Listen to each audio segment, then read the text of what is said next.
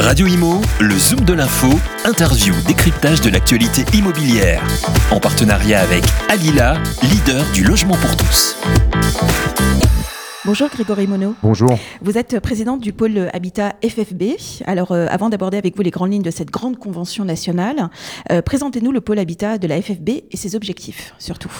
Alors, le pôle habitat de la FFB regroupe au sein de la Fédération française du bâtiment le logement neuf, mais pas que, euh, également la rénovation euh, autour de, des rénovateurs globaux. Donc le logement neuf au travers de l'aménagement foncier, de la promotion immobilière et euh, bien évidemment de la construction de, de, de maisons individuelles, euh, avec pour objectif justement d'échanger sur nos différents métiers et de travailler ensemble sur l'évolution de ceux-ci et donc sur la transition que mmh. nous devons faire pour adapter nos entreprises à l'évolution de nos métiers. Mmh. Alors la France a traversé une crise inédite. Euh, on a quand même traversé deux ans compliqués. Euh, comment euh, le secteur ou les acteurs du métier euh, se sont relevés suite à ça? Quels sont les retours que vous avez? Alors aujourd'hui, alors ça dépend là encore des segments. Sur la oui. maison individuelle, on a plutôt, je dirais, une dynamique positive avec des ventes qui sont plutôt tourner vers, euh, je dirais, euh, de, de, des signaux positifs et euh, les, feux sont ouverts avec un nombre de ventes qui a cessé, n'a cessé d'augmenter en 2021. Sur le segment du collectif, beaucoup plus compliqué des problématiques plutôt liées aux autorisations et je dirais à cette, ce, ce, courant de pensée qui depuis plusieurs années, qui n'est pas forcément lié à la crise sanitaire, qui était lié déjà à la période post-électorale municipale, donc en 2018, où aujourd'hui le logement neuf bashing dans tous les territoires est quelque chose qu'on retrouve et donc on a des difficultés à amener de l'offre sur le marché de la promotion immobilière. Est-ce que la construction de maisons individuelles ne, ne s'explique pas finalement par le besoin de de, des Français à, avoir finalement des espaces verts un, euh, peu plus, euh, euh, voilà, d'avoir des espaces verts, des espaces un peu plus larges? Euh, Est-ce que le télétravail a changé la donne pour vous? Alors, je, pense que déjà, euh, le, souhait du Français et des Françaises, on, le voit dans tous les, sondages qui ont pu être faits, c'est d'habiter en maison individuelle. Pour lui, dans son parcours résidentiel, c'est un aboutissement d'aller vers la maison individuelle, et ça, bien avant euh, la, crise, la crise sanitaire. En revanche, la crise sanitaire a peut-être accélérer justement le process de décision, euh, justement au travers, vous l'avez dit, euh, des, multiples confinements qu'on a pu vivre euh, ces, euh, ces 18 derniers mois. Et donc cette envie justement de se dire, voilà, j'ai besoin quand même de pouvoir sortir de chez moi, même si je travaille depuis chez moi, pour euh, justement pouvoir profiter de ces espaces extérieurs. Alors parlons de cette convention, si vous le voulez bien, qui s'articule autour de trois axes, autour surtout de trois grands enjeux.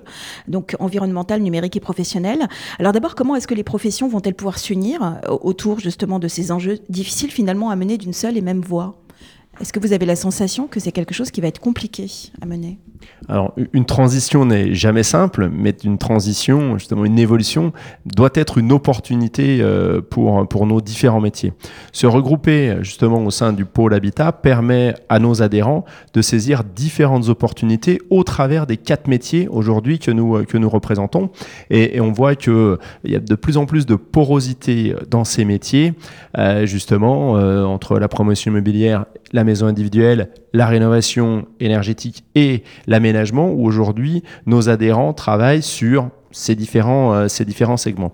Donc pour eux, c'est justement une transition dans leur entreprise et on est là pour leur apporter des solutions, pour leur apporter aussi euh, des idées euh, au travers du numérique. Hein.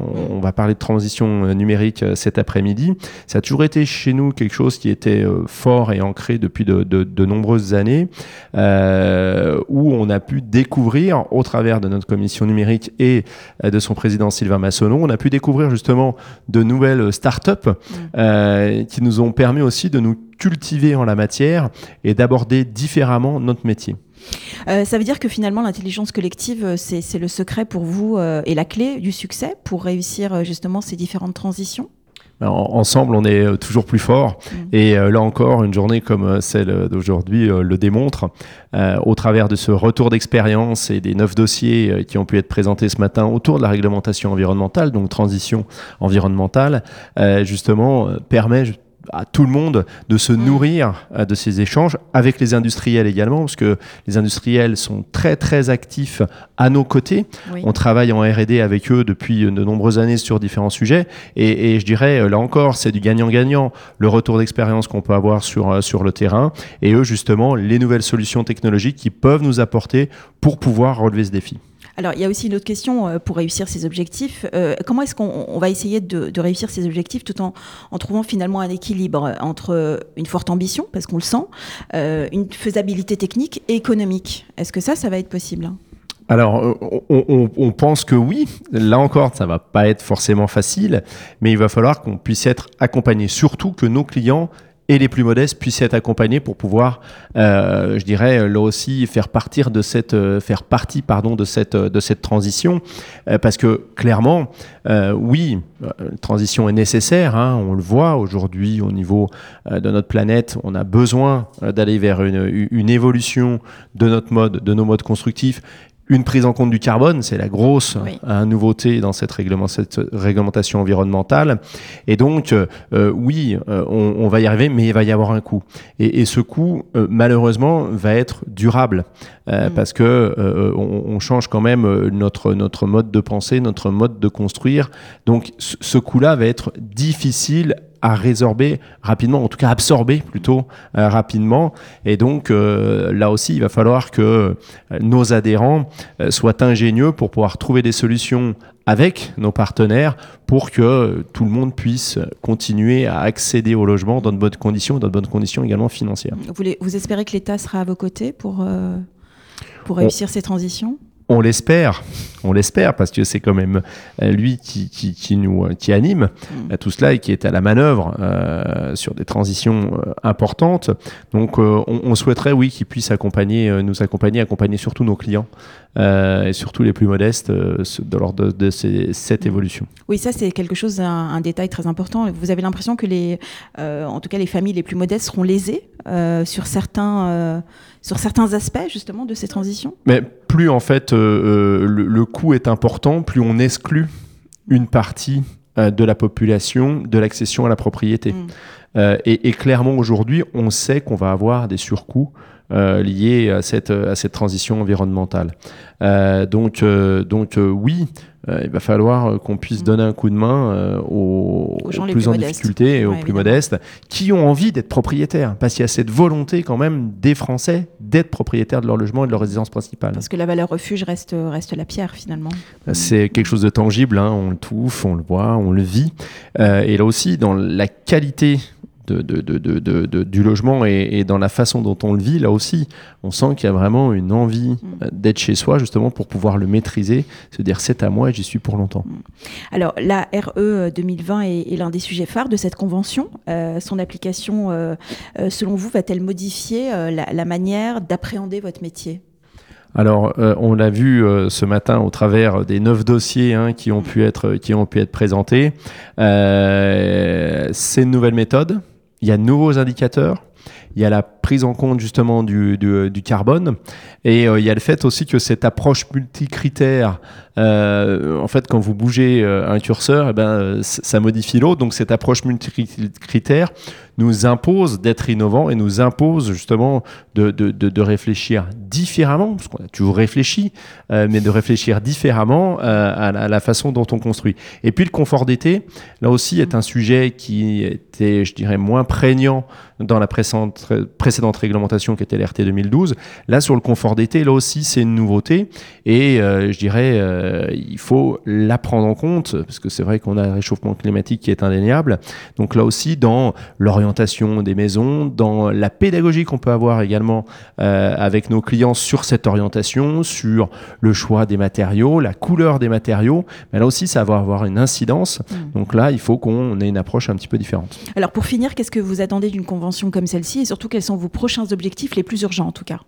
Alors, qu'est-ce qu'on attend d'une convention comme celle-ci? Ben Justement, c'est, euh, on a un nombre de participants euh, élevé. C'est une très belle convention parce qu'on est prêt. Il y a près de 500 participants euh, aujourd'hui.